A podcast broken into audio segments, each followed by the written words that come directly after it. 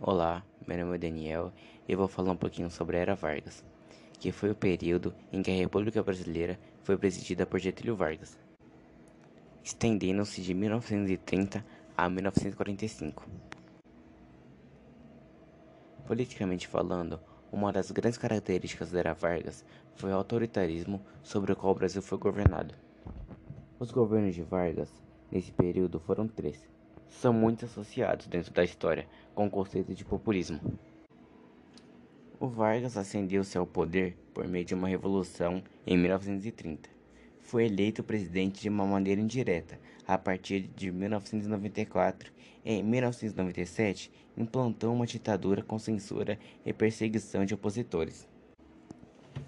A partir da década de 1940, ele inaugurou um projeto político de aproximação dos trabalhadores, mas o enfraquecimento de sua ditadura levou a ser deposto pelos militares em 1945. Ao final de 1920, tinha uma forte insatisfação com o sistema oligárquico que controlava a política brasileira. E um dos sinais evidentes disso foi o movimento de contestação dos oficiais do exército, o tenentismo. Essa insatisfação seria levada a um novo patamar por conta da eleição presidencial de 1930. Durante essa disputa, o presidente Washington Luiz deveria ter apoiado um candidato mineiro. No entanto, o presidente decidiu apoiar um candidato paulista, Júlio Prestes.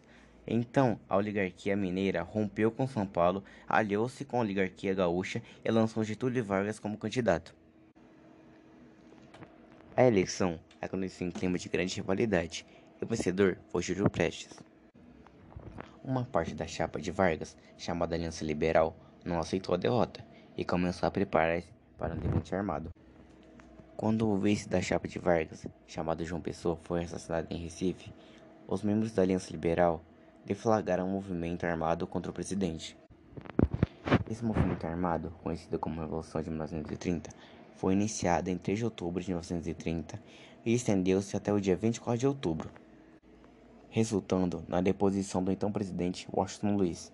Uma junta militar assumiu o comando do Brasil e barrou a posse de Júlio Prestes à presidência.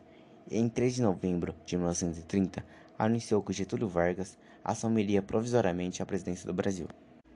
A era Vargas durou 15 anos, iniciando-se em 1930 e encerrando-se em 1945. Os anos do governo de Vargas foram divididos pelos historiadores em três fases, que são governo provisório, governo constitucional e Estado Novo. Governo provisório como o próprio nome sugere, é o primeiro momento de Getúlio Vargas no poder.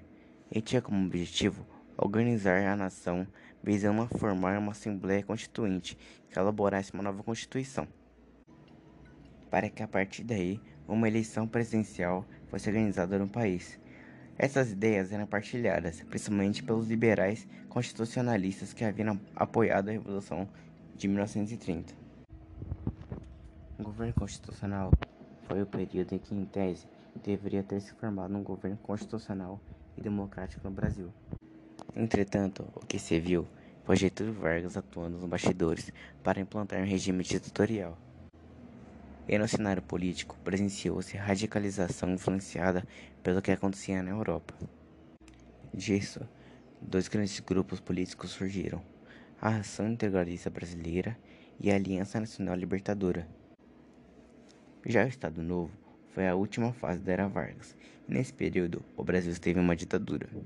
As marcas desses anos foram a centralização do poder, a redução considerável da liberdade dos civis e a utilização da propaganda para ressaltar as realizações do governo e aproximar o ditador das massas.